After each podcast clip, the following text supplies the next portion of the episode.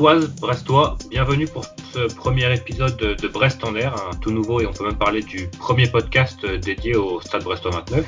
Avant de rentrer dans, le pourquoi du comment et le, contenu de, ce qui va vous attendre sur le podcast, euh, je vais laisser la, parole à mes deux interlocuteurs, les deux pierres angulaires de cette émission hebdomadaire afin qu'il se présente brièvement. Euh, tout d'abord, on a donc le célèbre euh, Fanche que vous connaissez certainement si vous êtes sur les réseaux sociaux ou si vous côtoyez la tribune Quimper. Célèbre, non, je ne sais pas, merci. Mais euh, oui, bonsoir, bonsoir à tous. Fanche, 26 ans, supporter du stade depuis, depuis bien longtemps. Et je serai avec vous tout au long de cette année, normalement, si on veut bien de moi en tout cas, pour vous parler euh, du stade, euh, de son actualité, etc. avec euh, avec mes collègues ici, présents. De l'autre côté, nous avons nous avons Yann. Du coup, moi c'est Yann, et la voix des expatriés si on veut, parce que bon, je suis pas très loin, je serai à Rennes, mais je suis pas sur Brest pour suivre cette saison, mais je serai là avec vous toutes les semaines, on l'espère.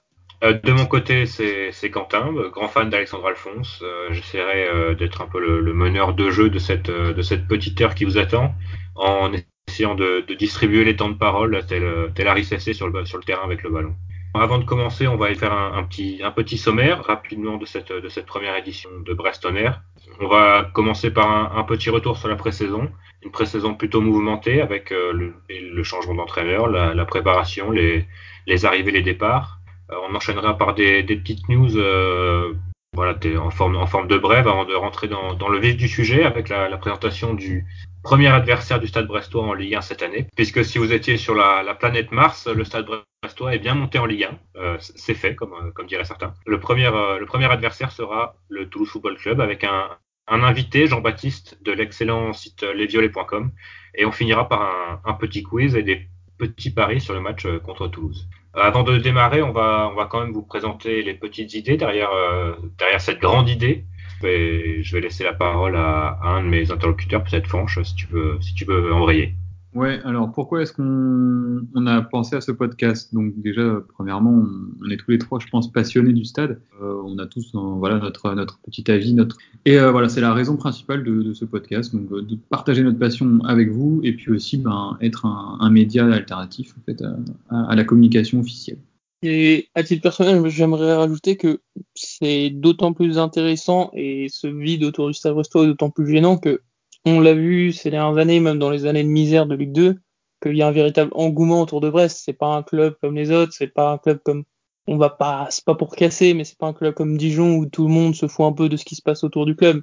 On, on regarde les audiences en Ligue 2 euh, sur Beansport, c'est Brest et Lens qui arrivaient en tête on regarde ce qui s'est passé sur la montée, l'ambiance qu'il y a eu dans la ville le soir même au match, ça semblait un peu illogique, il n'y avait rien autour. Il y avait, un, il y avait un manque autour de, de, la communication et de, et de tout ça, et je pense que euh, ça, le format du podcast, en plus, il est assez, euh, assez pratique en ce sens où vous pouvez l'écouter euh, en étant chez vous, en étant dans les transports, en étant un peu n'importe où. Il n'y a pas besoin de se poser comme devant une vidéo ou une émission.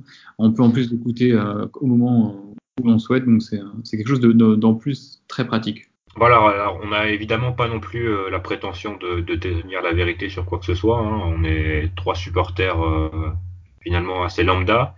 On a quand même l'ambition de, proposer le programme le plus pertinent possible avec euh, des analyses, des débats, en tenant compte évidemment de, des idées, des éventuelles critiques que, que pourra, nous offrir au fil de la saison, puisque voilà, on ambitionne de, rester au moins une saison et c'est plus si affinité comme on dit on ambitionne de rester une saison euh, avec ce podcast, comme le Stade Brestois ambitionne évidemment de rester en Ligue 1 euh, plus d'une saison lui aussi. Eh. Du côté des contenus, euh, on, aura, on aura des analyses sur les, sur les matchs précédents, des previews des, des, adversaires et des matchs suivants. on essaiera de faire évidemment des, des débats, parler un peu de l'actualité autour du club, des jeux aussi.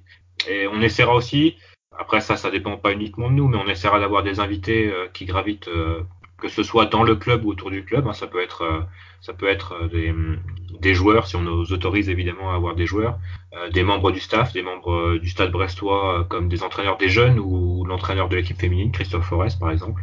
Mais ça peut être aussi des, personnes gravitant extérieur du club, comme, des journalistes ou, autres. on essaiera peut-être aussi de, de, faire des émissions thématiques.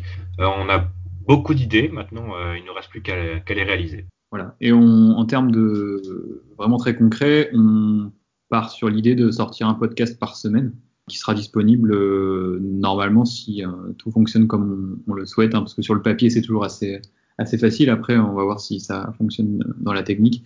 le sortir tous les jeudis, voilà, comme ça, un petit peu avant le match du week-end, et comme ça, on a eu le temps aussi de débriefer le match du week-end précédent. Et bah, pour une première partie, on va, on va rentrer dans le lard, comme on dit. Euh, la pré-saison, messieurs, une pré-saison euh, mouvementée, comme, euh, comme je l'ai mentionné auparavant. on peut le voir dans, tous les articles, par exemple sur le Stade Brestois, notamment dans la presse nationale. Quelque chose qui, est dit à chaque fois, c'est que pour un promu, le Stade Brestois a changé d'entraîneur, et ça, c'est plutôt réactif. Ouais, alors tout à fait. Hein, lorsqu'on regarde les différents papiers qui sortent, que ce soit dans l'équipe qui a fait sa présentation un jour un club en quelque sorte, sur France Foot ou sur même d'autres d'autres d'autres médias. Effectivement, tout le monde part déjà du principe que, Jean-Marc Furlan a quitté le club et euh, que Olivier Deloglio l'a remplacé. Alors en ce qui concerne Jean-Marc Furlan, moi, de mon point de vue personnel, j'estime que c'est pas une catastrophe qu'il soit parti. Euh, je pense qu'une nouvelle ère va vraiment s'ouvrir avec Olivier Deloglio et euh, moi je garde un petit peu un souvenir un peu amer finalement de, la fin de règne de Jean-Marc Furlan. C'est pas un moment très agréable pour moi paradoxalement, malgré la montée. Hein. Euh, alors je, je, suis très euh, très reconnaissant envers Furlan pour tout le travail qu'il a réalisé, parce que je pense qu'il a fait vraiment du bon boulot avec euh, l'équipe première pendant les trois années, si je dis pas de bêtises, à laquelle, euh, pendant lesquelles pardon, il était à la tête du club. Mais je trouve que d'un autre côté, son départ voilà, m'a dérangé par ses différentes prises de position, par euh, ses différentes sorties dans la presse avant que la saison ne soit terminée. On a, on a vu, hein, pour souvenir, euh, je crois qu'il avait annoncé son départ aux joueurs déjà avant le match du Red Star et on sentait dans les médias, dans les, sur les réseaux sociaux, qu'il y avait quelque chose qui, qui, qui marchait plus vraiment. Euh, donc on est monté, il a fait le boulot jusqu'au bout et ça c'est vraiment quelque chose pour lequel on ne peut que le remercier je pense. Hein. Mais depuis on a cette prise de position dans la presse où par exemple il déclare euh, que c'est pas possible d'exister en Ligue 1 avec un petit budget, euh, qu'il aimerait que tous les joueurs du stade euh, actuel aimeraient venir le rejoindre à Auxerre. Bon, euh, quand on regarde le recrutement d'Auxerre aujourd'hui, laissez-moi rire. Voilà, donc moi, l'arrivée de, l'Olivier Deloglio pour remplacer Jean-Marc Furlan, c'est quelque chose qui, qui me plaît plutôt pas mal. Et bah, je rejoins totalement Franche sur euh, ce point-là. Et puis, j'aurais tendance à dire qu'en fait, si on regarde la carrière de Jean-Marc Furlan, son passage à Brest, ça aurait été un excellent résumé. C'est-à-dire que lorsqu'il était là, tout le monde en était très content, que ce soit à Strasbourg ou notamment à Troyes. Mais au final, quand il était parti, bah, tout le monde a dit bon, bah, il a fait du bon boulot, mais c'est bon, c'est passé. Et au final, bah, c'est la même impression que j'ai personnellement, d'autant plus qu'il nous aura fait monter et on sait que Jean-Marc Furlan en Ligue 1, c'est pas forcément une très belle histoire pour l'instant. Donc, franchement, c'est totalement d'accord avec Franche sur, ce point-là. Alors, tu es d'accord avec moi, mais je pense que pourtant, il n'y a pas grand monde qui partage notre avis, parce que quand on discute avec les gens, peut-être parce que c'est vraiment très frais, que la montée il n'y a seulement que quelques mois, hein, euh, les gens ont gardé un excellent souvenir en, dans, la, majorité de, Jean-Marc Furlan, ce qu'on peut totalement comprendre d'ailleurs. Hein.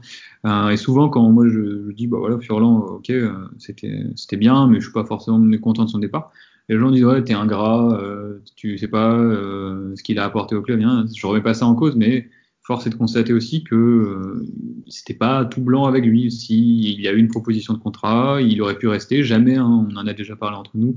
Euh, il a dit qu'il souhaitait rester à Brest. Je ne l'ai pas entendu. Donc voilà, c'est un petit peu de, regret, d'amertume en tout cas de mon côté sur, son départ, sur la façon dont il est parti. C'est l'effet communicant aussi de, la personne, un très très bon communicant. Qui, que ce soit même euh, dans la sphère du stade brestois, mais aussi qui bénéficie d'un crédit euh, assez impressionnant pour un entraîneur français euh, dans les autres clubs. pour le remplacer, on a donc le club a pris Olivier Dalloglio. On a un peu, c'est un peu du changement dans la continuité, on va dire. Lui est plutôt un, Enfin, c'est le même style de jeu. Hein, je pense que le, le club, le club l'a choisi pour ça. On est sur un profil qui est dans une certaine continuité et qui prouve d'ailleurs que le, le, le, club est très bien géré. Il y a une idée, il y a une ligne de conduite euh, qui fait plaisir à voir et finalement on a rarement vu ça au Stade Brestois et je ouais. pense qu'il il fait bon supporter le Stade Brestois actuellement. Complètement. D'ailleurs, ça aurait été très surprenant de voir, par exemple, je sais pas si on prend un exemple propre au Stade Brestois, de voir un, un entraîneur comme Alex Dupont, par exemple, euh, remplacer Jean-Marc Furlan. Ils en est vraiment aux antipodes au niveau du jeu. Euh, là, effectivement, comme l'a dit d'ailleurs Grégory Lorenzi, qui est passé euh, dans, sur RMC hier ou avant-hier dans la présentation du club, il a justement souligné ce point que c'était vraiment euh, fondamental pour, euh, pour lui euh, de, de, prendre un entraîneur qui restait dans la continuité. Donc on parlait de Pellissier ou, d'Olivier Dalloglio. moi, de mon côté, je trouve que c'est une, une, bonne idée. Hein. Franchement, je, la saison n'a pas encore commencé, alors évidemment, c'est facile de dire ça. Mais en tout cas, j'ai un a priori positif sur le personnage, vraiment. Hein. je pense qu'il va apporter du sang neuf, parce qu'il vient aussi avec un nouveau staff, hein, donc ça va rebattre un petit peu toutes les cartes. Et je pense que les statuts qui ont pu être donnés, par exemple à Julien Fossurier, qu'on voit un petit peu plus en difficulté cette année, ou des joueurs qui peut-être pouvaient peut-être en faire moins à l'entraînement, là vont devoir vraiment se battre pour regagner leur place avec un entraîneur qui va partir d'une page blanche finalement. Donc tout le monde doit faire ses preuves, ça peut relancer la concurrence aussi, voir de nouvelles idées sur le terrain, parce qu'avec Furlan, euh, on a vu du beau jeu, parfois du jeu un petit peu plus moyen. Euh, là, on va voir ce que ça va donner Dalloglio, mais ce côté novateur euh, me, plaît. Sur ce dernier point, je rajouterais que peut-être la grande différence qu'on a entre Jean-Marc Furlan et Olivier Dalloglio, c'est au niveau de la flexibilité tactique, parce qu'on va pas se mentir, Jean-Marc Furlan, ça jouait plutôt bien, parfois un peu moins, comme tu as dit, mais pendant trois ans, on a vu globalement le même schéma tactique, les mêmes relais, alors que sur tout son passage à Dijon, bah, on voit qu'Olivier Dalloglio, c'est quelqu'un qui jongle assez facilement entre euh, un set de 4, 5 schémas tactiques. Euh, il n'a pas de souci à défendre à 3 derrière, à 5, pas de souci à jouer à 2 devant, à 3. Euh, sur ce point-là, on va ajouter une véritable innovation qui peut être très utile dans un championnat relevé comme la Ligue 1. Voilà, quand, quand Jean-Marc Furlan avait changé et mis une défense à 3, ça s'était pas trop bien passé à Strasbourg notamment. c'était une dans, dans son ensemble, c'était une journée relativement ratée en fait. Un entraîneur est parti, un entraîneur est arrivé, mais il y a aussi des, joueurs qui sont partis et des, joueurs qui sont arrivés. Euh, je crois que c'est toi, Fanche, qui a fait, qui a fait un peu le point sur, euh, sur les arrivées et les départs. Oui, euh, j'ai fait le point sur les arrivées et les départs. Donc, je pense que tous les gens qui suivent le Stade Brestois et les gens qui écoutent ce podcast sont à peu près les mêmes personnes. Donc, je pense que vous êtes plus ou moins au courant de tout, de tout ça. Je vais faire quand même assez bref. donc, on a eu plusieurs arrivées. Donc, ça a commencé le 21 juin avec Denis Bain, qui a signé pour trois ans. Il était libre en provenance du Havre. Ensuite, on a eu le retour d'Ibrahima Diallo, hein, le 8 juillet, pour 2 millions d'euros environ, et qui lui a signé 4 ans. Donc, c'est un jeune, c'est plutôt prometteur. Autre jeune et recrue qui fait parler beaucoup et dans le sens positif du terme, hein, c'est euh, Romain Perrault qui vient de Nice, arrivé le 16 juillet pour aux alentours de 2 millions d'euros aussi, qui a également signé 4 ans. Ensuite, on a Samuel Grandcir, encore Monaco, si je dis pas de bêtises, euh, qui a été prêté le 23 juillet. Donc c'est un prêt d'un an sans option d'achat, mais un prêt payant selon les médias. Je sais pas vraiment ce que ça veut dire. Et on a Ludovic Ball, qui est arrivé libre de, enfin qui était à Rennes la saison dernière, qui a très peu joué en raison d'une blessure, qui a signé lui pour un an le 31 juillet. Au rayon des prolongations et des bonnes nouvelles, il y a la prolongation d'Aris Belkebla, ça va faire plaisir à beaucoup beaucoup de monde, qui est un joueur euh, très apprécié des supporters, également euh, voilà, très bon joueur sur le terrain qui a prolongé. Voilà, nous, ça va faire plaisir à, beaucoup de monde et nous y compris. Oui, nous y compris. D'ailleurs, ça, par contre, petite erreur de ma part, je sais plus jusqu'à quand il a prolongé, c'est 2022, je crois. Euh, non, oui, donc 2022. Euh, D'accord. Et attention, peut-être que vous êtes passé à côté, mais on a également le retour de prêt de David Kiki, qui réintègre l'effectif, mais qui devrait, selon, euh, selon ce qu'on peut lire dans la presse, hein, ne pas rester au stade cette saison. Au rayon des départs, on a le plus important peut-être celui d'Anthony Weber, pour Caen, donc aux alentours de 500 000 euros, euh, ce qu'on a pu lire dans le Télégramme. Ensuite, on a Magnon et Buon à Avranches. Alors Magnon, lui, c'est définitif et Buon, c'est un prêt. Henri, Valentin Henri, qui est à Rodez, d'ailleurs, qui a marqué hein, contre Jean-Marc Furlan. Euh, c'est assez cocasse. Dès la première journée de Ligue 2. Quentin Bernard, qui est parti à Auxerre. Thomas Ayas et Edouard Butin, auxquels j'ai mis un point d'interrogation parce que pour l'instant, ils sont sans club. la légende, Baba Traoré, qui est retourné au Havre. Je ne sais pas si vous vous en souvenez, mais ce rush à Ajaccio et restera dans l'histoire du club. Jesse P, retourné à Toulouse, donc notre futur adversaire, mais entre-temps, il a été vendu à Caen. Euh, et enfin, Corentin Jacob, qui lui a également rejoint Valentin Henry à Rodez, et pour l'instant, ça n'a pas l'air de très bien se passer pour lui en tout cas, parce qu'il n'est même pas dans le groupe, je crois, depuis les deux premiers matchs. Alors, je ne sais pas votre avis, euh, à vous, euh, les gars, sur ce, sur ce mercato, parce qu'on sait qu'il n'est pas terminé. On a vu aujourd'hui dans la, dans la presse, notamment la rumeur Irving Cardona, encore un joueur de Monaco. moi, je donne rapidement mon point de vue. Je trouve que c'est un recrutement qui est cohérent. Hein, autant sur les arrivées euh, de jeunes comme Perrault, Diallo, euh, des joueurs bons joueurs de Ligue 2, Bain, etc. Euh, que des joueurs à relancer comme Grand Ciroubal, c'est plutôt cohérent, des profils sont intéressants. Et sur les départs, bah écoutez, je ne vais pas regretter Ayas, Pi, Bernard, Magnon, voilà, c'était des bons joueurs. peut-être Anthony Weber, peut-être c'est voilà à l'heure actuelle, on a toujours recruté personne à ce poste et je pense qu'il aurait pu faire largement l'affaire en remplaçant peut-être la déception, mais à voir s'il est remplacé, on, l'oubliera peut-être assez rapidement. Après, comme il, a, comme il l'a dit lui-même euh, dans le télégramme, Weber, il avait deux ans de contrat à Caen contre un an à, à Brest. Donc évidemment, à son âge, ça, ça peut se comprendre de, de, vouloir partir de la Ligue 1 pour la Ligue 2. D'ailleurs, on a fait une belle opération financière parce qu'il était arrivé libre il y a deux ans. Et donc, pour un joueur de trentenaire, de récupérer de l'argent, c'est plutôt euh, bien joué, je trouve. Personnellement, sur le mercato, je serais peut-être un tout petit peu plus sceptique sur euh, le plan offensif. Pour l'instant, sur le plan défensif, Perrault, vraiment, c'est de la bombe. Tout le monde s'accorde à dire là-dessus. Je suis totalement d'accord. Denis Bain, apparemment, c'était un peu en difficulté au début des amicaux, mais contre Levante, je l'ai trouvé très propre. Un peu bourrin, mais on l'affaire. Bon, Diallo, on connaît. Et par contre, que ce soit Grand Cyr ou la rumeur Cardona, j'ai des doutes. Je dis pas que les mecs vont se foirer et qu'ils vont être mauvais, mais je sais pas, ça manque un peu d'expérience, ça manque apparemment, d'après nos supporters strasbourgeois, euh, de sérieux Hmm. pour Cyr. Mhm. Et je sais pas, je suis sceptique. J'attends de voir. Les deux autres, c'est validé, c'est vraiment, je suis sûr que ça va bien se passer, mais Cyr et donc potentiellement Cardona, j'ai des doutes. C'est plus compliqué d'avoir un, un attaquant euh, expérimenté. Voilà, c'est ce que tous les clubs recherchent. Si on, on est, on est Brest, si on regarde par exemple à l'échelle un des clubs les plus importants, par exemple Marseille, ils galèrent depuis des années, des années à avoir un attaquant. On a vu hein, les différents euh, joueurs qui se sont succédés. Alors nous, avec nos moyens, je pense qu'on est malheureusement euh, entre guillemets obligé de tenter des coups. Euh, Cardona, peut-être ça va être top, peut-être ce sera pas bien, mais voilà, peut-être il faut le tenter, je, je pense. Après, quand on voit le recrutement, tu parlais de Diallo, ça va le faire. Ouais, quand on voit la paire Diallo-Belkebla, c'est sûr que bon, euh, ça, ça fait plaisir à voir, quoi. Franchement, quand on a ce milieu de terrain, sachant qu'il y a certainement un joueur d'expérience qui arrivera également au milieu, c'est solide, c'est solide. Et ça a l'avantage de se connaître aussi déjà un an. Euh, en. Ligue 1, c'est pas, surtout au milieu de terrain, c'est plutôt important. Euh, mais globalement, on se retrouve avec euh, deux joueurs qui ont battu le, le, le, le record d'un transfert entrant au Stade Brestois. Donc ça veut dire que le club a les moyens et a, a vraiment eu envie de, de dépenser pour se, pour se renforcer cet été. C'est c'est vraiment très, très agréable à voir. C'est nouveau.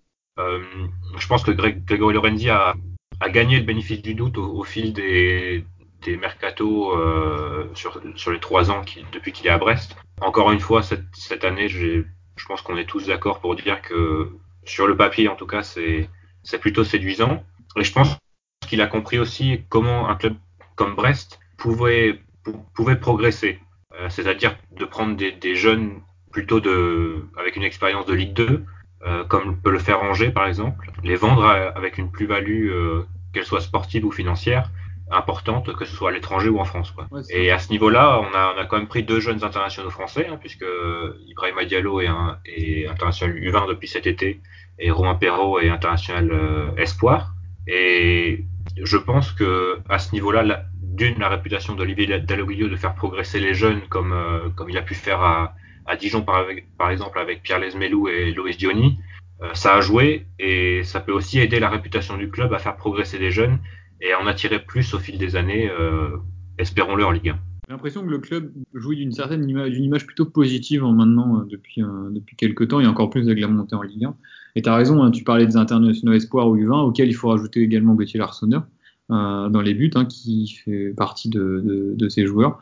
Donc on a quand même un potentiel euh, à Brest en termes de joueurs. Il faut pas se leurrer hein, en termes d'éventualités financières pour l'avenir qui sont également intéressantes pour, le club. Hein. C'est aussi un, une, comment dirais-je, un, une assurance pour un club d'avoir ces, joueurs dans son effectif. Oui, tu as, raison, et on l'a vu avec euh, notamment avec Lenny Pintor, hein, puisque on l'a pris euh, gratuitement à Bastia quand, le club Corse était en liquidation euh, judiciaire, et on l'a vendu euh, un an plus tard, une belle année pour lui au niveau au niveau de la Gambardella, mais voilà, il avait du mal à, percer au niveau professionnel. On l'a vendu pour quand même 5 millions à, Lyon, donc ça fait un bénéfice net de, de 5 millions. Et je pense que ça a aidé, par exemple, à construire la, la plaine de, de jeu de Kerr Laurent et, comme on, pourra le dire peut-être euh, tout à l'heure, de, de, changer le synthétique de Penelen. Donc euh, voilà, ça aide le club à se renforcer euh, au niveau des joueurs, mais ça aide le club aussi à se structurer autour et, que ce soit au niveau des, infrastructures ou, par exemple un, une nouvelle personne dans le staff. Voilà, c'est un tout qui permet au club de progresser et Grégory Lorenzi l'a compris comme ça. On sent qu'il y a un projet maintenant, je trouve, autour du club parce que les années, l'année, je reparlerai de ça tout à l'heure en, fin d'émission. Euh, l'année où on descend de Ligue 1, euh, voilà, euh, elle est terrible pour nous et on sent, voilà, ça faisait vraiment le, le bateau sans, sans capitaine. On savait pas où on allait, on descend en Ligue 2, on reprend Alex Dupont. On était vraiment dans les années noires en quelque sorte. C'était vraiment, euh, on voyait pas où le club voulait, voulait aller. Et depuis quelques temps, quand même, on sent maintenant un projet solide euh, avec un projet de nouveau stade, même si on sait pas trop où il en est, des infrastructures qui sont quand même en train d'évoluer positivement, enfin, euh, nouvelle pelouse, des choses comme ça. Le, projet du club est, est intéressant dans, dans, sa globalité. Et donc euh, les résultats sportifs, c'est pas un hasard, suivent maintenant à côté. Et sur ce point, j'ai quand même envie de citer Olivier Dalloglio. Ça m'a surpris, honnêtement. Je pense que vous aussi, qui, en arrivant, a vanté la qualité des infrastructures brestoises. C'est quelque chose qui, a 4-5 ans, euh, aurait été inimaginable, quoi. Il, il, arrive, il dit, ouais, je trouve que c'est pas mal, c'était mieux qu'à Dijon. Mm c'est un gros progrès, hein, mine de rien. On n'avait jamais entendu ça, je pense. Hein. Et finalement, une, une, préparation très intéressante, au moins du, du, point de vue des résultats, avec quatre victoires face à Lorient 2 buts à 1, Guingamp 2 buts à 1, Nantes 1-0 et Rennes 1-0, avant le dernier match nul samedi dernier euh, face à Levante euh, chez Francis. Euh, on a d'ailleurs seulement vu ce, ce, match de notre côté, donc on ne pourra pas juger le jeu et les joueurs sur les matchs précédents. Mais sur ce qu'on a vu face à Levante, c'était plutôt séduisant, notamment en première période. Ouais, hein, c'était un, un, match de prépa en mode championnat finalement, c'est ce que disait euh, le coach. Euh, je trouvais une bonne première période, comme tu dis, hein, avec des mouvements et des combinaisons qui étaient assez intéressantes, avec de, de l'intensité, du, du, jeu sur les côtés. Ah, d'ailleurs, c'est de là que vient le, le but brestois de, de Mathias Autrette sur un centre de Samuel Grandcir. En revanche, la deuxième mi-temps, j'ai trouvé plus difficile. Après, je sais pas si en termes de préparation, si on, comment est-ce qu'on été physiquement, tout ça. Et après, il y a un adversaire aussi hein, qui, voilà, qui a son mot à dire. Euh, plus de difficulté à garder le ballon. Euh, si je devais faire un, un petite analyse peut-être individuelle, j'ai bien aimé Belkebla, Perrault, euh, même retraite, hein, qui marque un beau but, je trouve. Je, après, voilà, on je sais qu'on n'a pas tous le même avis sur retraite ici. Moi, j'ai trouvé plutôt euh, affûté, plutôt percutant sur cette sur, ce, sur cette rencontre. Après, euh, ce qui m'a semblé un petit peu plus inquiétant, hein, c'est euh, le côté droit de la défense, euh, avec Bello, hein, qui paraissait vachement friable défensivement. D'ailleurs, le but vient de son côté. Je ne sais pas si en Ligue 1 ça va le faire. C'est mon interrogation. Je, ça, j'ai un gros doute. Se pose aussi la question de Julien Fossurier qui n'a pas eu une seule minute de jeu pendant ce match. Alors je sais que c'était un match, donc comme j'ai dit, hein, de mode championnat, il n'a pas fait beaucoup de changements, mais c'est étonnant de voir, bah, Bello était pas en grande forme, de voir Fossurier rester sur la touche toute la rencontre. Euh, voilà. Et après, revenir sur les changements aussi euh, assez rapidement, euh, je trouve que le banc de touche, à l'heure actuelle, on sait que le mercato n'est pas terminé, on, ce début du mois d'août, que la championne n'a pas commencé, mais que le banc de touche me paraît quand même assez léger pour la Ligue 1 en cas de pépins, euh, voilà, de blessures de Charbonnier par exemple, de blessures de, de joueurs importants comme Diallo ou Belkebla. Euh, ça me paraissait un petit peu juste, un petit peu court, sans faire de mauvais jeu de mots. Sur ce point, moi, je vais juste rajouter un truc qui m'a particulièrement inquiété sur ce match contre les Ventés, surtout en prévision du match contre Toulouse, c'est notre fiabilité sur les coups de pied arrêtés et notamment les corners. Bon, on sait, on n'a pas beaucoup de gabarits, on n'a pas forcément le joueur avec une grosse détente, mais on s'est bien fait bouger sur les corners euh, contre les Ventés. Heureusement que l'Arseneur était là quand même pour, euh, pour s'imposer, mais face à des grosses équipes un peu bourrines, un peu Ligue 1 à l'ancienne, on va pas citer le SCO d'Angers, mais voilà, ça pourrait nous jouer des tours. Donc euh, attention sur ce point-là. C'est pas, faux. C'est vrai que sur les coups de pied arrêtés euh, défensifs, on était souvent en difficulté. D'ailleurs, il y a une barre à un moment donné, un beau sauvetage de l'Arsenal euh, également sur une autre situation un peu chaude. Euh, c'est clair. D'ailleurs, c'était un petit peu étonnant à voir que, je sais pas si vous avez fait attention, c'était côté RDK, en tout cas qu'on a pu voir nous, que sur les coups de arrêtés, il y avait des joueurs qui se mettaient devant, euh, devant Gauthier Larsonneur, des joueurs adverses, et qui euh, n'étaient pas du tout euh, dérangés par les défenseurs brestois. Donc il y avait, je sais pas pourquoi, Gauthier était un petit peu laissé seul devant ces, ces joueurs. C'était assez étonnant. Je sais pas si on va reverra ça en Ligue 1 ou si le problème sera réglé. Messieurs, on va passer aux news. C'est notamment dans cette partie qu'on traitera des équipes féminines et des équipes de jeunes. Euh, justement, au niveau, au niveau des jeunes, le terrain synthétique de Penelen devrait être euh, changé cet été. Euh, c'était, en tout cas, ça devait être une priorité depuis plusieurs années parce qu'il est vraiment devenu très très vétuste, très obsolète. ça ressemble plus à, à de la moquette qu'à un vrai terrain de foot. C'était aussi important pour la qualité des entraînements des, jeunes, pour leurs conditions d'accueil. Et c'était aussi très important parce que c'était vraiment une, priorité parce que il y avait vraiment beaucoup de blessures euh, chez les jeunes durant ces dernières années. Il y a quelques indices qui permettent de dire que ça pourrait venir de la surface de jeu. Et voilà, c'est vraiment devenu une surface dangereuse euh, pour, les, jeunes, pour les féminines qui s'entraînent aussi dessus, et notamment pour les plus jeunes qui ne sont pas nécessairement euh, formés euh, au niveau osseux et musculaire Et à ce niveau-là, c'était devenu un vrai problème de, santé pour les jeunes. Alors évidemment, ça ne réglera toujours pas la place qui, manque à Penelen puisqu'il y a seulement deux terrains, un en synthétique, donc celui qui va être changé, et un en herbe qui est inutilisable de novembre à mars, je dirais. On voit régulièrement euh, des équipes devoir euh, partager le terrain synthétique en deux. pour un centre de formation d'un club de Ligue 1, c'est vraiment ça, ça fait tâche quoi. Quand on quand on arrive là et qu'on voit ça, c'est c'est un peu triste et je pense que c'est à mettre au crédit aussi des éducateurs qui font un travail euh, remarquable euh, pour sortir euh, des joueurs. Hein. Il y a vraiment de la qualité dans, les équipes de jeunes, notamment à la préformation. Les, résultats sont, sont, vraiment très très bons et on voit de plus en plus des, des joueurs formés au club.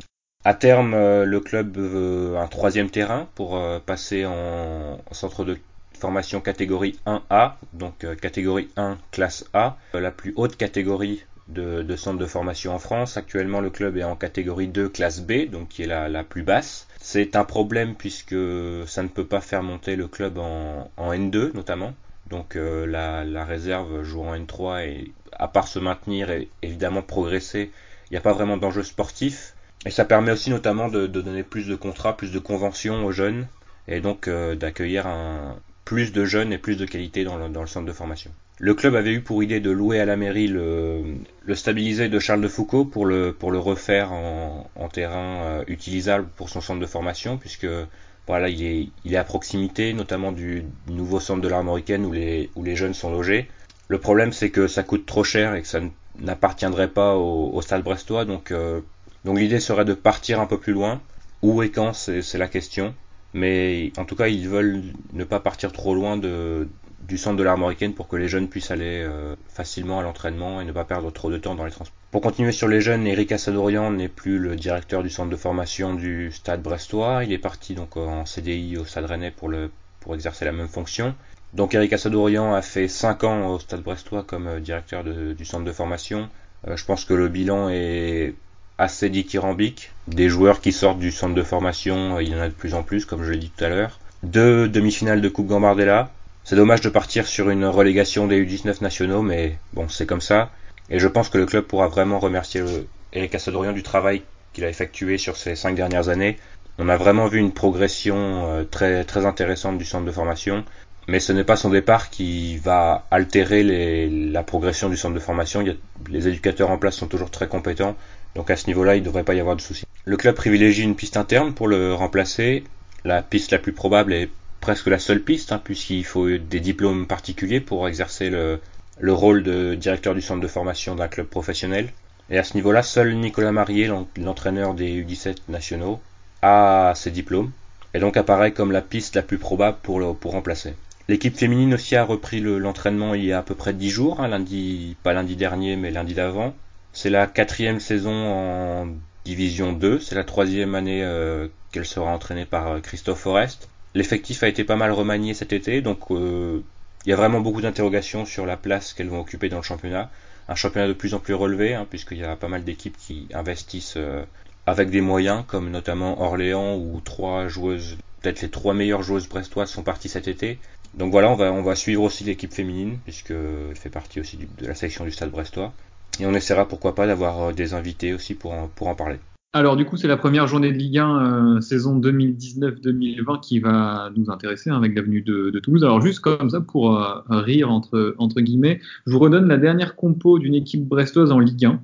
C'était le 26 mai 2013, euh, date funeste s'il en est, face à Nancy à Leblé, où on s'incline 2 buts à 1.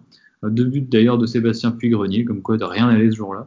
alors je donne la compo, vous allez voir que ça fait mal. Dans les buts, Alexis Thébault, une défense composée de Julien, Souma, Dieng et Makonda. Un milieu de terrain, Sissoko, Lishka, Chafni, Le Soimier et Bruno Grougy quand même. Et devant, le seul euh, attaquant, Adama Ba. Voilà. Et le dernier buteur en Ligue 1 euh, reste Charlison Benchop, qui était la recrue la plus chère du club avant l'arrivée de Diallo et Perrault, qui avait réduit le score euh, en regardant la tribune Quimper pour la toiser d'ailleurs de manière totalement débile. Première journée, donc Brest-Toulouse. Sur le papier, ça fait pas forcément rêver, hein, on va pas se, on va pas se mentir, mais finalement, de notre côté, on passe des, Châteauroux et des Béziers à Toulouse, donc euh, il y a beaucoup d'excitation, accentuée évidemment par le fait que c'est le retour de la Ligue 1 à Brest, et, ça, même une Coupe du Monde ne pourra pas battre euh, ce sentiment. Ouais, c'est clair. Et puis au-delà même de l'adversaire, hein, je pense qu'on peut dire que peu importe Paris Saint-Germain, Toulouse, euh, même si c'est sûr que ça fait venir plus de gens et que voilà, on, parle beaucoup plus de Brest dans les médias nationaux, etc. Même pour nous, en fait, de voir comment est-ce qu'on peut se, comporter dans ce championnat-là, c'est vraiment moi, c'est vraiment Brest qui va m'intéresser à notre équipe, euh, voir comment on est capable de, de répondre euh, euh au duel, euh, au jeu qui est proposé. dans le championnat de Ligue 1, après, on aurait pu commencer contre n'importe qui. J'aurais été aussi impatient, en fait. Mais ça reste presque déjà un match euh, important, hein, puisque c'est quand même un. Je pense que ça, finira comme un, concurrent direct au maintien. Donc, euh, d'une, ça nous laisse une chance de, s'imposer pour très bien ouvrir la saison. Et de deux, je pense c'est bon. je pense que si ça se jouait à la 36e journée, ce serait un match à 6 points. Donc, euh, d'entrée de jeu, il y a quand même, il y a quand même de l'enjeu. Pour présenter cette rencontre, et on le remercie déjà pour nous avoir offert de son temps, on a discuté avec Jean-Baptiste, le créateur de l'excellent site lesviolets.com un site euh, d'une rare qualité vraiment pour, euh, pour des clubs de Ligue 1. Et je vais le laisser présenter euh, son bébé pour commencer. Prisviolet.com a été lancé en juillet 2007, donc on a fêté nos 12 ans là cet été. On est on est 5 à 6, on est 5 à 6 à travailler dessus toujours spécialisé sur le TFC. On, on, fait une audience qui est évidemment euh, forte pour un club comme euh, comme Toulouse. Et notre but, c'est vraiment de faire vivre au quotidien l'actualité du TFC avec différents articles. Ça va de euh, du mercato à des interviews, à de l'actualité des anciens joueurs, à des interviews de supporters adverses, à de, de l'actualité infirmerie, à ce qui se passe mmh. en, en coulisses, voilà. Donc euh, on est et on n'est pas seulement un, relais média, c'est-à-dire qu'on ne fait pas que euh, citer ce qui se passe dans les médias. Aujourd'hui, euh, on est capable aussi nous d'avoir nos propres informations. Tu vois, hier on a annoncé la, la, la blessure d'un joueur justement pour Mats de Brest qui est incertain, en l'occurrence Genshoji, le der japonais. Donc voilà, on, on, travaille vraiment avec nos réseaux, on, on, on, informe les gens et voilà, c'est vivre l'actualité du TFC tous les jours. Donc Toulouse, c'est un club dans lequel l'atmosphère est presque aux antipodes de celle de Brest. De notre côté, on vient évidemment de monter. Il y a une, sorte d'engouement autour du, club. Euh, c'est vraiment l'inverse à Toulouse où il y a eu des, grèves de supporters en fin d'année dernière. Il y a eu des protestations par rapport au prix des places, notamment euh, pour le match contre Paris. Longue période euh, sans victoire entre la troisième journée et la 28e journée à, domicile au stadium. Ça fait à peu près six mois de temps sans gagner un match. Euh, on a vraiment l'impression que, un peu comme à Nantes, il y a vraiment un climat délétère qui pourrait euh, pénaliser le club euh, cette saison. Ça fait plusieurs années, il y a eu des événements, notamment en 2018, il y a, un peu plus d'un an, lors d'un match, il y, a eu, des altercations entre policiers et supporters, pour pas grand-chose d'ailleurs, à la sortie du stadium. On l'a beaucoup traité sur le site, donc ça, un peu distendu, voire même beaucoup distendu les liens entre euh, les supporters et la présidence du TFC. Euh, voilà pour le côté un peu euh, ultra pur supporter.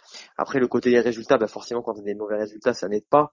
Et aujourd'hui, il y a une vraie lassitude chez les supporters, lassitude de résultats, lassitude de voir un jeu insipide très régulièrement, lassitude de ne pas voir le TFC souvent gagner au stadium. L'année dernière, je crois qu'on gagne, je crois qu'on passe six mois sans gagner stadium. Enfin, c'était mhm. vraiment des, statistiques affolantes. Tu, tu peux facilement les retrouver au stadium. On a très très peu gagné l'année dernière, donc euh, pas compliqué. Par-dessus tout, euh, les deux présidents, Olivier Sadran et Jean-François Soucas, son président délégué, ne sont pas appréciés des supporters. Et enfin, euh, l'année dernière, le retour d'un Casanova qui n'était pas un entraîneur particulièrement apprécié et aimé des, des supporters toulousains est revenu l'année dernière. Donc ça, ça n'a pas aidé en termes de communication et d'image auprès du public toulousain voilà, malgré tout, euh, il n'y a pas le feu. C'est pas, voilà, c'est une indication chez les supporters purs et durs.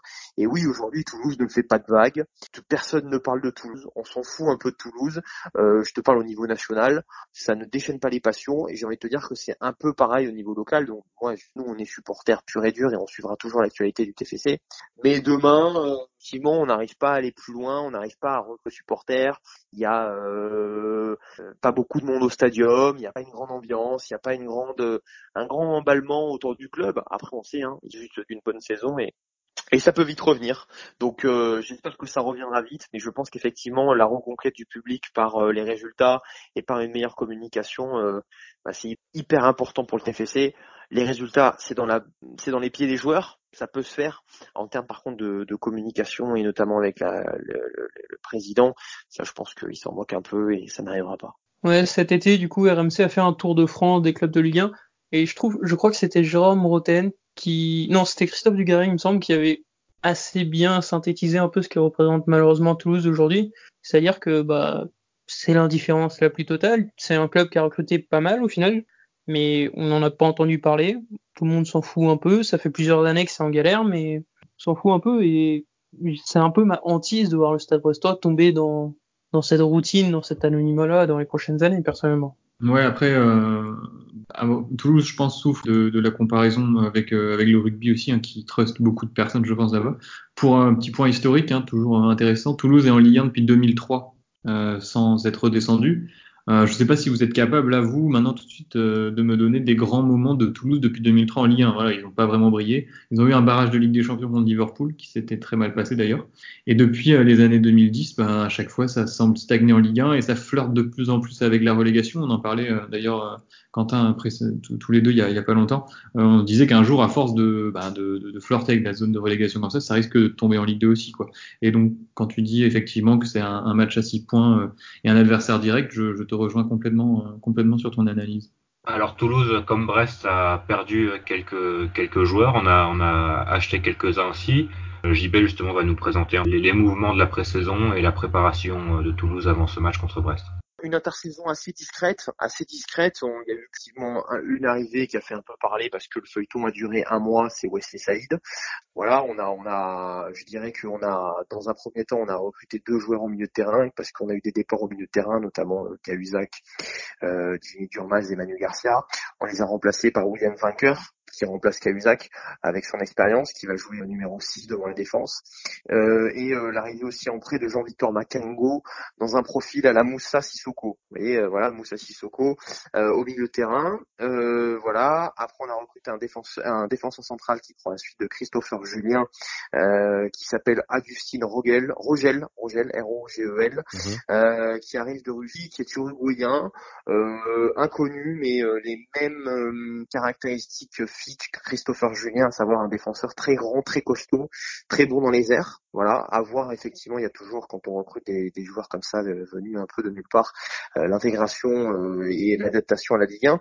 Et puis effectivement devant, là, il y a, il y a le retour en prêt de Quentin Bourgard, un petit jeune formé au club qui a passé une saison à, à Pau en national et qui a fait partie des des trois nommés pour remporter le meilleur espoir de national, donc qui sort d'une très très belle saison au niveau des stats. Il a, mis une dizaine de buts et délivré 5-6 passes décisives en une saison, donc il revient. Et que cette saison il va être dans les, il va faire partie de la rotation. Et surtout donc effectivement l'arrivée de de Wesley Saïd euh, en attaque. Et pour terminer on a recruté aussi Koulouris qui est le meilleur attaquant du championnat grec de l'année dernière, 25 buts, pas de bruit, pas de grand bruit au TFC. Pour l'instant il y a une grosse incertitude qui demeure autour du, TEF, c'est euh, quel sera l'avenir de Max Alain Gradel, hein, lui descendu en Ligue 2 l'année dernière. C'est un joueur qui est capable de marquer plus d'une dizaine de buts en une saison, de délivrer beaucoup de passes décisives. C'est notre capitaine, c'est un joueur qui est décisif, qui sait créer des décalages, qui a une énorme expérience, qui est international. Voilà, pour un club comme Toulouse, c'est inestimable d'avoir un Max Alain Gradel. Aujourd'hui, il est courtisé par euh, des pays, par des clubs du Golfe, notamment en Arabie Saoudite. Et euh, il y a une incertitude autour de son avenir. Donc euh, le fait, est-ce qu'il reste ou est-ce qu'il restera pas, ça va beaucoup jouer sur le sur les derniers jours du mercato toulousain. Évidemment, la grosse interrogation, c'est la présence ou non de Max Alain Gradel du côté de Toulousain. On a vu contre les Ventes que Brest avait quelques problèmes, euh, notamment sur le côté droit.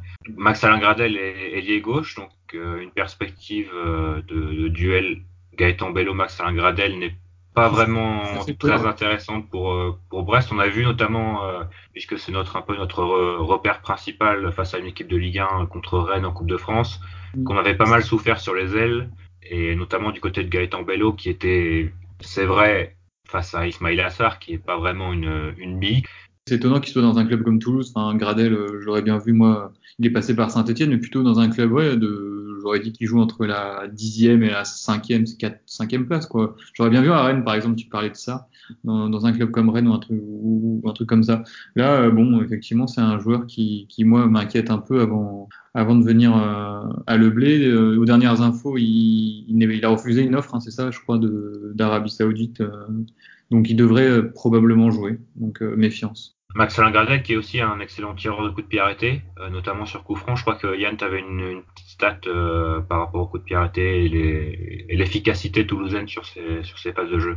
Bah, c'est l'an dernier du coup Toulouse euh, a marqué au total les 10 buts entre les coups, les coups francs et les corners. Bon en soi c'est pas exceptionnel. Ça ne fait deux que la sixième meilleure attaque sur coup de pied arrêté de Ligue 1. Mais quand on a vu les fragilités brestoises, notamment contre les Ventés sur coup de pied arrêté, bah, sur un premier match, euh, ça peut vraiment faire la différence. Sur un match qui est fermé, ça peut compter, quoi. Donc, euh. Quelque chose à surveiller, je suis d'accord avec toi. Notamment quand on voit les gabarits toulousains par rapport à ce Brestois, on peut se poser des questions. C'est ça, on voit leur euh, géant là qu'ils ont recruté. Bon, Rogel, je crois que c'est ça, disait JB, et il est plus grand que tous ceux de notre équipe, quoi. Du côté brestois, on a vu une, une, sorte de, de, configuration match contre les Ventés. on a vu quelques affinités qui datent de l'année dernière et, deux de cette préparation, puisque sur le but, Samuel Grandcy retrouve Mathias Autrette. Je pense qu'on arrive avec plus de certitude. Ouais, euh, notamment au milieu de terrain, je trouve hein, que la paire euh, Diallo-Belkebla, elle fonctionne bien. Alors, je sais pas si elle est taillée pour la Ligue 1, je pense que si. On n'a pas l'expérience, on n'a pas le recul pour, pour le juger, on va le voir cette année. Mais je pense que ça peut être une très belle surprise pour les, les observateurs extérieurs.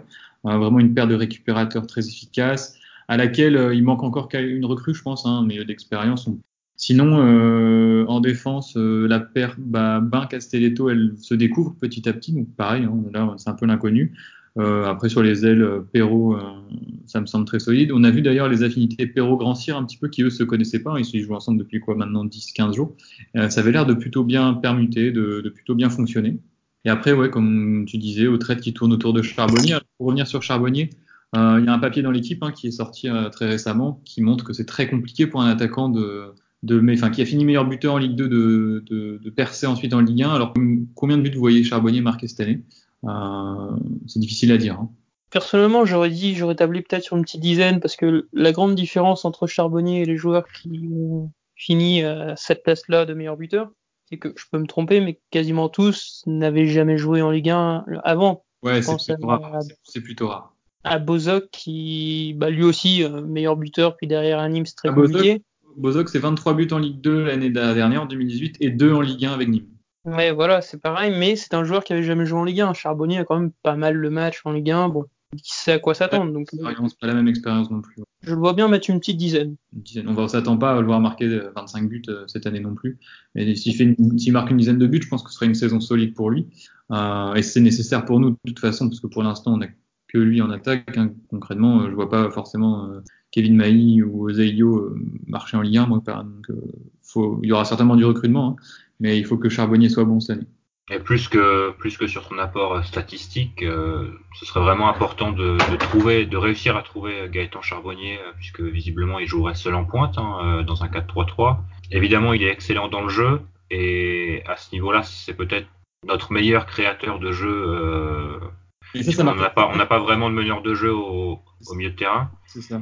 Par contre, ce qui me fait un peu peur, c'est qu'en Ligue 2, on pouvait peut-être se permettre de défendre à, à, voilà, à 9 joueurs de champ. Euh, par contre, en Ligue 1, je pense que Charbonnier va vraiment devoir faire un peu plus d'efforts défensifs.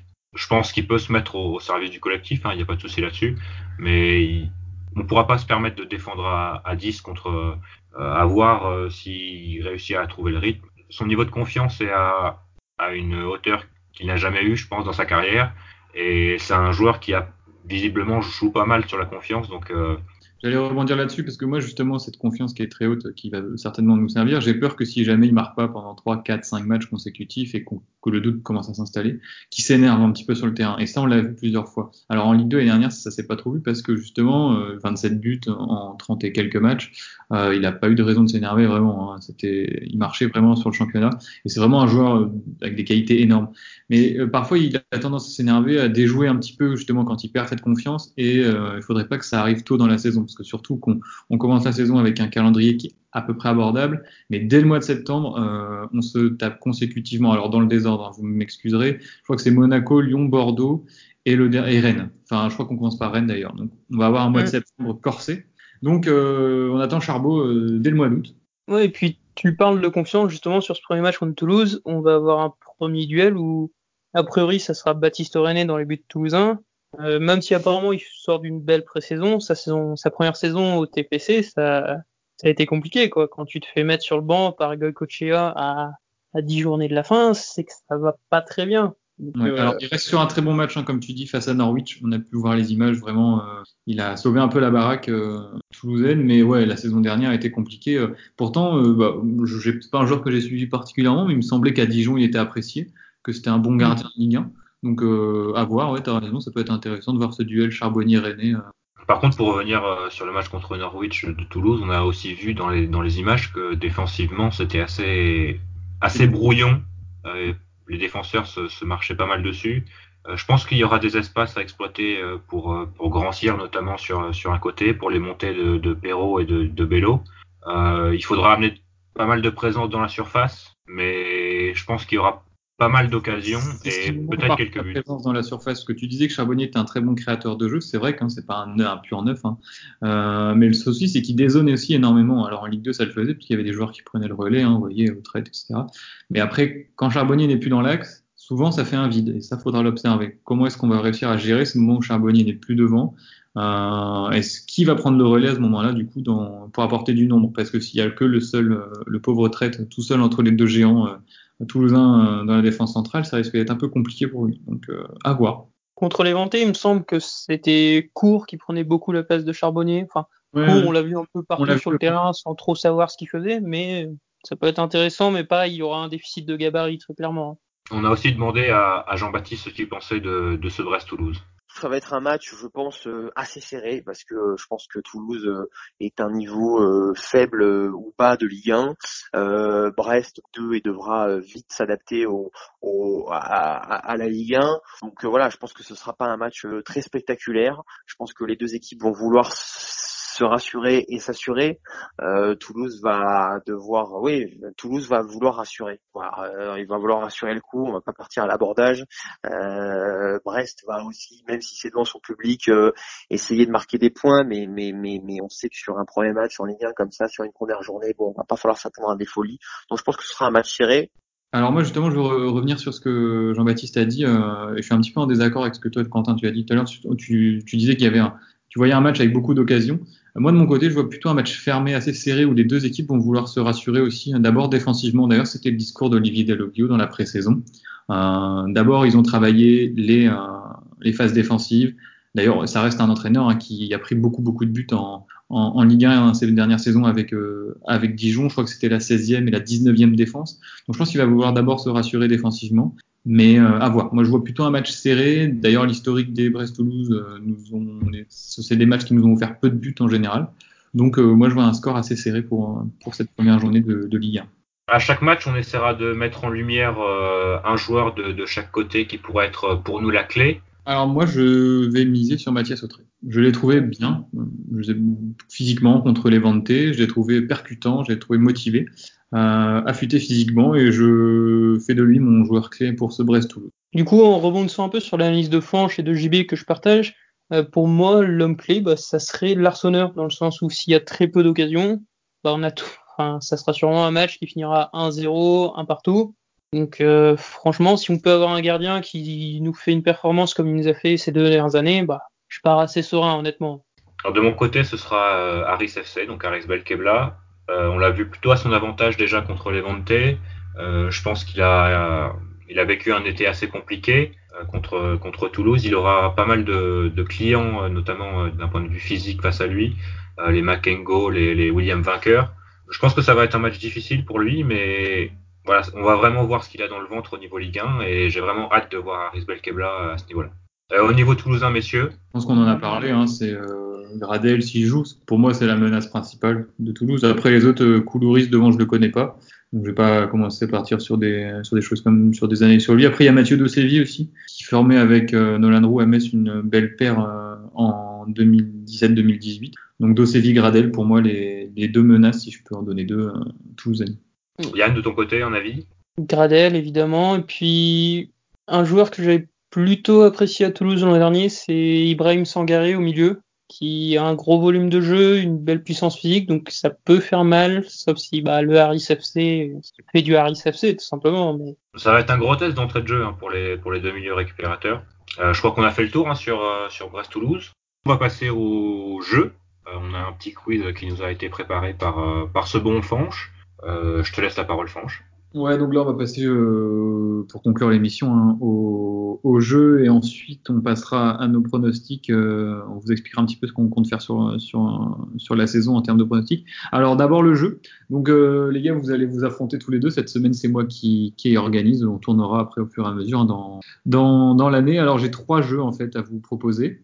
Le premier jeu, donc c'est un jeu d'enchères. Je ne sais pas si vous connaissez le principe. Je vais vous donner un match et euh, vous allez devoir me donner le maximum de joueurs ayant participé à, à ce match-là. Donc combien de joueurs ayant participé à ce match pouvez-vous me, me, citer? Alors Yann, j'ai eu très peur que tu euh, me spoiles totalement mon quiz tout à l'heure en parlant de Brest-Toulouse, le, le, match du retour en Ligue 1 en 2010, parce que c'est justement ce match-là que j'ai choisi. Euh, match qui a eu lieu, si je ne dis pas de bêtises, le 7 août 2010 au Stadium de Toulouse. Alors combien, alors combien de joueurs brestois et toulousains, excepté un remplaçant qui a joué, qui est entré en jeu ou titulaire, pouvez-vous me citer euh, tous les deux? Parce que c'est la première, je vous laisse un joker. Et sachant que j'ai prévu des points bonus pour les jeux d'après. Donc je vous laisse un joker euh, pour ce jeu numéro 1 des enchères. Vous avez le droit à une erreur. Eh bien, je commence par le chiffre 1. Allez. Bien, j'enchaîne avec le chiffre 2. Ça commence déjà à être tendu. Non, je, non, je rigole. Euh, allez, 5. Sinon, on va y passer des plombs, mais bon, ça va. Mmh, puisque c'est les deux équipes confondues, je dirais bien 10. 10 Ouf. Solide. Il est solide sur les appuis, le gars. Aïe, aïe, aïe, 10, il a dit. Euh... je, je vais dire 11.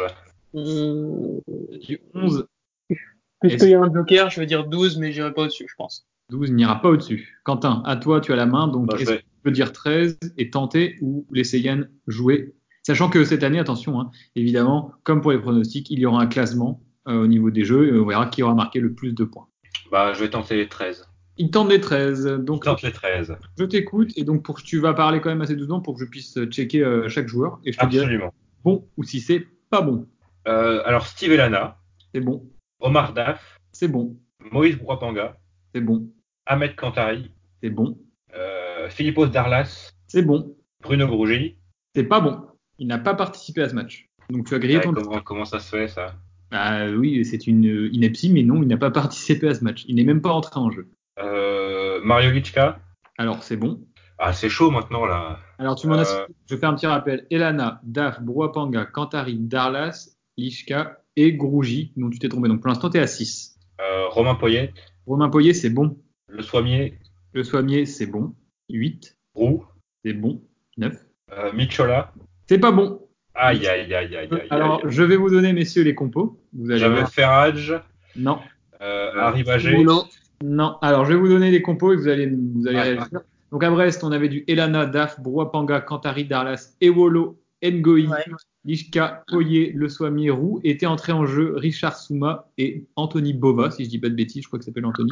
Ah oui, oui, oui. Et du côté de Toulouse, alors vous auriez pu trouver, il y en avait des simples. Bon, pas en défense. Valverde dans les buts, Gunino, Fofana, Congré, Tabanou, Deveau, Dido, Sissoko, Braten, Machado et Gignac. Étaient entrés en jeu, et Quentin, tu l'as cité tout à l'heure, Pentecôte, Mansaré et Panchi Siriex. Ah bah je l'avais Siriex, j'avais Gignac, j'avais Achille Mana, tu l'as dit? Et il n'est pas entré en jeu. Ah, euh, j'avais Elmander aussi, mais Elmander, ça, je pense que ça fait quelques années qu'il avait quitté Toulouse. du coup, du coup, pour ce premier jeu, le point va à Yann. Ah, Yann, Yann. Alors, on passe au jeu numéro 2. Là, ça va être beaucoup plus rapide. Euh, je vais vous, vous, expliquer de quoi il s'agit. En fait, c'est une stat euh, qui, assez, qui m'a marqué, moi, euh, quand j'ai préparé ça. C'est, j'aimerais que vous me donniez, attendez que je termine avant de, de pouvoir vous, vous, vous, battre, vous me donniez, enfin, me disiez combien de buts ont marqué les Brestois face à Toulouse lors de notre dernier passage en Ligue 1, c'est-à-dire pendant les six rencontres au total, sachant que je donne un bonus par bon buteur trouvé. Donc combien Donc, il y a 6 matchs Vous marquez 6 matchs, combien de buts si vous me trouvez le nombre de buts et en plus des buteurs ça fait un point bonus par buteur. Donc il y a moyen de marquer beaucoup de points là. Sachant que Yann a déjà un point pour cette. C'est lui qui a ouvert le score cette année de Breston. Ben, j'ai envie de dire zéro. Tu dis zéro? Euh, Pas de souvenir. bon, il y en a dû avoir quelques-uns quand même. euh. Moi, je dirais. Donc, si on prend en compte la première saison, on n'en met aucun. Ça reste, ça reste plus que 4 matchs. C'est ça. Euh, je veux dire 5. 5. 5 buts pour Quentin, 0 pour Yann. Alors il y a eu un but marqué. Je vais vous battre sur le nom du buteur. Euh, C'était l'année de la descente. Ben, je dois aller avec mon, mon gars sûr, Alexandre Alphonse. Le gars sur Euh, Alexandre Alphonse. Bah moi je vais aller sur un des seuls joueurs que j'avais trouvé bon cette année, c'est-à-dire Larsen Touré. D'accord. Alors je pense que Larsen Touré n'est plus au club la dernière année. Et c'est pas non plus Alexandre Alphonse, puis- puisqu'il s'agit d'un joueur. Non, non, non, un joueur qui avait participé à la montée en 2010, c'est Benoît Le Soimier. Et dernier jeu, donc personne ne marque de points ici. Bon, j'avoue C'est que pas très reluisant pour l'instant. hein. Non, bah il y a Yann qui a un point, mais parce que t'as perdu. Est-ce qu'on est vraiment supporter du Stade Brestois? Rien n'est moins sûr. Ouais, après, là, c'est vrai. Là, c'est la question ne sera pas sur, enfin, sera sur Brest, mais surtout sur Toulouse. Euh, pouvez-vous, et là, ça va être un jeu de rapidité. Attention. Pouvez-vous me donner le nom du dernier joueur à avoir marqué un but contre Brest en Ligue 1 Xavier Pentecôte. de, de Toulouse Xavier Pentecôte, c'est pas bon. Alors sauf erreur de ma part, c'était Adrien Rabiot, alors prêté par le PSG, Tout qui à nous fait. met un super but dans la gueule. Absolument. C'est Adrien Rabiot d'une frappe très lointaine qui a marqué le, le dernier but de Toulouse contre Brest en Ligue 1, une défaite 1-0 de Brest hein, dans la terrible année de la descente. Et du coup, Yann, là, tu, tu marques un deuxième point. Donc, euh, on va tenir les comptes cette année. hein. Euh, Voilà, je participerai à la prochaine émission et quelqu'un d'autre présentera euh, le, le jeu. On tournera comme ça. Yann remporte donc cette première série de jeux sur le score de 2 à 0. Alors, on va passer au, au pronostic. Euh, donc, l'idée, euh, pareil pour cette année, on, on vous l'explique. On part tous, euh, que ce soit Quentin, Yann ou moi, avec euh, 100 euros virtuels. Et chacun de nous euh, allons poser, donc on a dit entre soit 5, soit 10 euros euh, sur, euh, sur un pari, un pari par journée. Et ensuite, on va voir bah, la cagnotte, à combien elle monte, euh, ou combien surtout elle descend, je pense, euh, au, cours de, au cours de la saison. Alors, on va, chacun va proposer son, son pronostic et la cote qui, qui, qui va avec. Euh, alors moi j'ai Brest gagnant sec à 2 2.38. Pas besoin d'analyser. Hein, je pense que Brest est actuellement en tout cas une meilleure équipe que Toulouse. Euh, surtout au niveau de, de l'atmosphère et de l'état d'esprit autour du club. Euh, Toulouse pour l'instant euh, c'est vraiment vraiment pas bon. Donc euh, je pense que, que Brest va battre Toulouse. Je mise 10 euros. Il mise 10 euros. OK. Yann Euh, bah, pour moi, ça va être Brest devant à la mi-temps. C'est à 2,75. C'est une analyse vraiment très rapide sur le fait que globalement Brest a marqué quasiment tous ses buts de préparation en première mi-temps. Voilà, ça, ça paye pas de mine, mais je rejoins l'analyse de Quentin sur le fait que on me semble meilleur en tout cas aujourd'hui. euh, 5 ou 10 euros là-dessus 10 euros. 10 euros. Bah écoutez, je crois que je vais vous suivre sur les 10 euros. Hein. Euh, c'est beaucoup plus facile quand c'est du virtuel. Euh, j'ai décidé de jouer voilà moins de 1,5 but sur le match. Alors pourquoi? Parce que quand j'ai regardé le nombre de buts qu'on a marqué à, Toulouse euh, dans l'histoire des matchs et le nombre de 0-0 qu'on a fait contre eux, je me suis dit bon une petite victoire à 0 c'est peut-être pas mal, mais bon. Donc Brest, euh, enfin pardon, moins d'1,5 but dans le match. C'est coté également à 2,75 sur BetClick. Euh, je vais mettre 10 euros là-dessus. Bon, messieurs, je crois que nous avons été plutôt complets pour cette première émission. Euh, on espère que ça vous a plu et on attend aussi vos idées, vos critiques euh, positives ou négatives d'ailleurs, hein, pour pouvoir améliorer ce, podcast qui se veut euh, finalement interactif. On est ouvert à, à toute suggestion. Ouais, tout à fait. On attend vos, remarques et vos, critiques. D'ailleurs, vous pouvez nous trouver très facilement sur les réseaux sociaux avec notre compte Twitter, hein, donc euh, @brestonair, tout collé. Vous pouvez retrouver là-dessus d'ailleurs nos podcasts et puis ne n'hésitez pas à nous envoyer vos tweets, vos remarques, vos messages. Euh, On sera à l'écoute et on vous répondra euh, en ce sens dès que possible en fait. Sur le compte Twitter, vous pourrez trouver nos comptes personnels et notre adresse mail si jamais vous souhaitez nous contacter. Ouais, alors concernant l'adresse mail, c'est très simple, hein, brestonair, tout collé, at gmail.com. Sur ce, bon match à toutes et à tous que vous y alliez ou pas, puisque à deux jours du match, il reste moins de 1000 places disponibles, toutes en tribune plein ciel d'ailleurs. Euh, à la semaine prochaine et allez Brest. Salut Salut, allez Brest.